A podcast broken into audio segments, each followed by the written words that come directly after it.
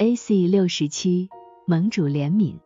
我被赋予了知晓圣经内在意义的能力，在这内在意义中包含着至高无上的秘密。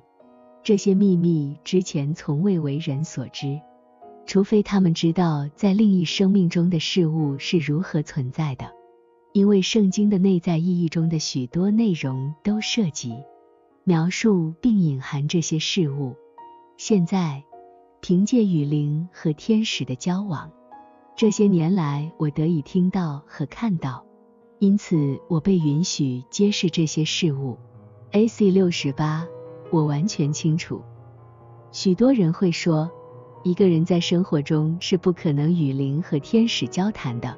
许多人会认为这只是幻觉，还有些人会认为我描述这些只是为了吸引他人的信任。还有人会有其他看法，但对于这些，我并不在乎，因为我已经看到了、听到了，并亲身经历了这些事情。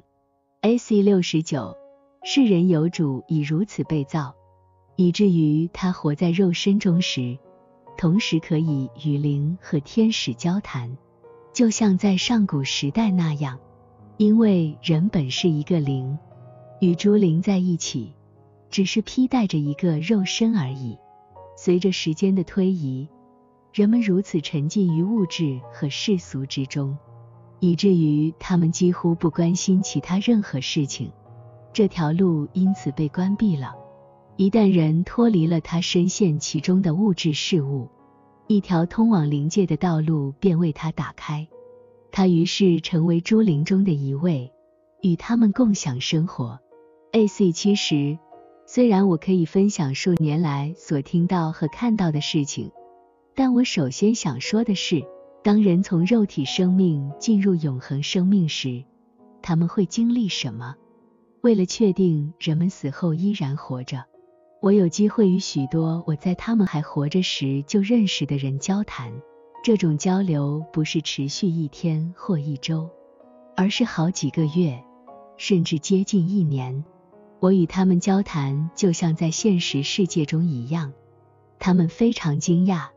有些人在肉体生活中并不相信死后还有生命，但事实是，死后仅过了几天，他们就进入了另一种生命，因为生命是连续不断的。